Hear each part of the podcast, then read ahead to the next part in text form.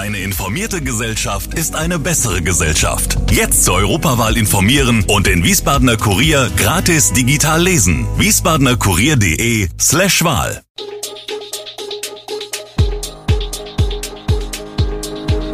Gude, unser morgendliches News Update. Das Wichtigste aus Wiesbaden für Sie im Überblick. Guten Morgen aus Wiesbaden an diesem 22. Januar.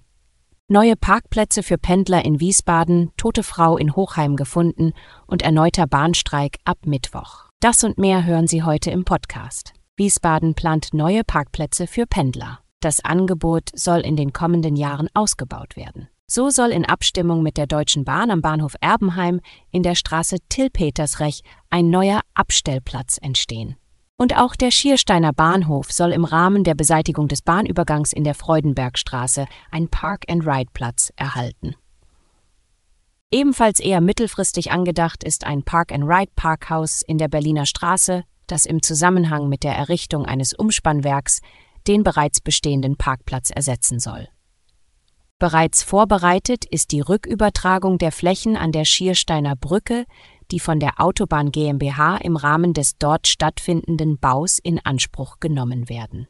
Diese Flächen sollen kün künftig wieder zu einem Pendlerparkplatz werden. Im Zuge des Baus der Wallauer Spange solle in Zusammenarbeit mit den Städten Hofheim und Hochheim zudem ein neuer Haltepunkt Wallau-Delkenheim mit Busbahnhof und einem Park-and-Ride-Parkhaus errichtet werden. Die Salzbachtalbrücke ist zwar wieder offen, Trotzdem bleibt die provisorisch eingerichtete Verkehrsführung mit einer zweiten Fahrspur am Theodor-Heuss-Ring. Das führt zu Kritik von Anwohnern. Kurzer Rückblick.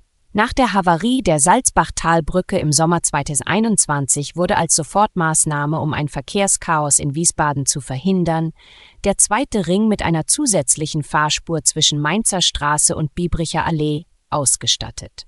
Mit der Eröffnung der Südbrücke ist der Umweg nun nicht mehr nötig und damit auch die Extra-Fahrspur auf dem zweiten Ring finden nun jedenfalls Anleger. Sie verweisen auf ein erhöhtes Unfallpotenzial. Wiesbadens Verkehrsdezernent Andreas Kowol Grüne reagiert mit Verständnis, weist aber auch darauf hin, dass das Projekt Salzbachtalbrücke noch nicht abgeschlossen ist. Wenn die Brückenverbindung der A66 wieder vollständig zur Verfügung stehe, würden alle dann noch bestehenden Maßnahmen eingehend überprüft, so auch die dreispurige Verkehrsführung auf dem zweiten Ring. Geplant ist die Fertigstellung Mitte 2025.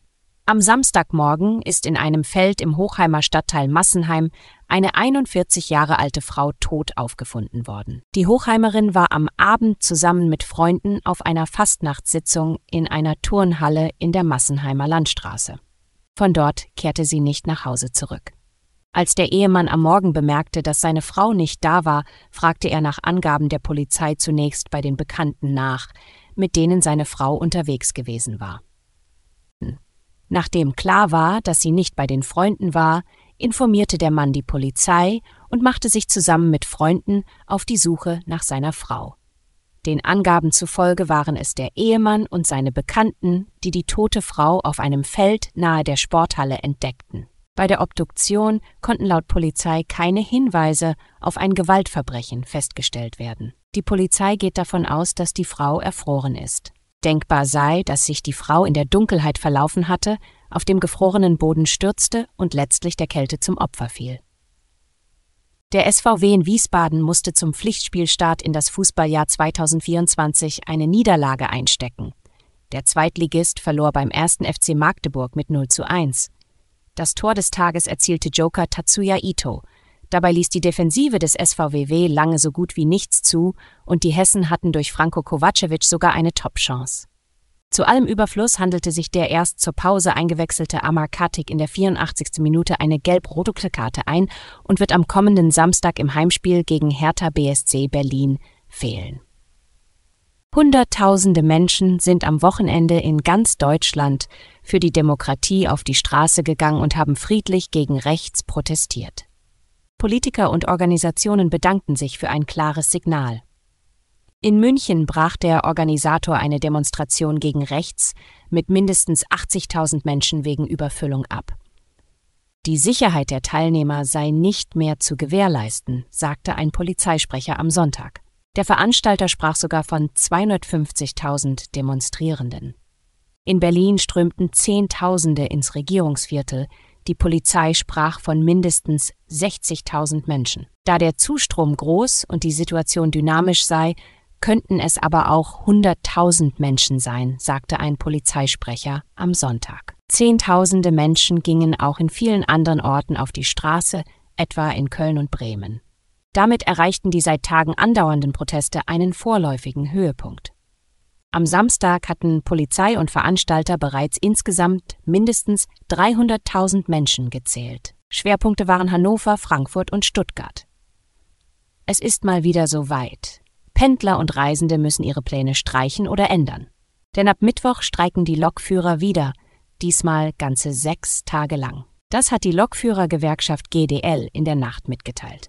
Der Streik werde im Personenverkehr am frühen Mittwochmorgen um 2 Uhr beginnen und bis Montag kommender Woche 18 Uhr andauern.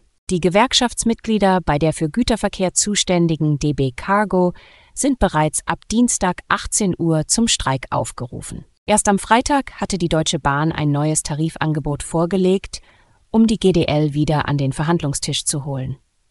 Darin ist unter anderem auch eine Option zu einer Stunde weniger Arbeitszeit für Lokführer und Zugbegleiter ab dem 1. Januar 2026 enthalten. Für neue Verhandlungen reichte dies aber offenbar nicht aus. Der nun angekündigte Arbeitskampf wäre der vierte im laufenden Tarifkonflikt. Vor dem Jahreswechsel legte die GDL bei zwei Warnstreiks große Teile des Personenverkehrs lahm. Im Januar folgte dann ein dreitägiger Streik mit ähnlicher Wirkung. Alle Infos zu diesen Themen und noch viel mehr finden Sie stets aktuell auf wiesbadener-kurier.de.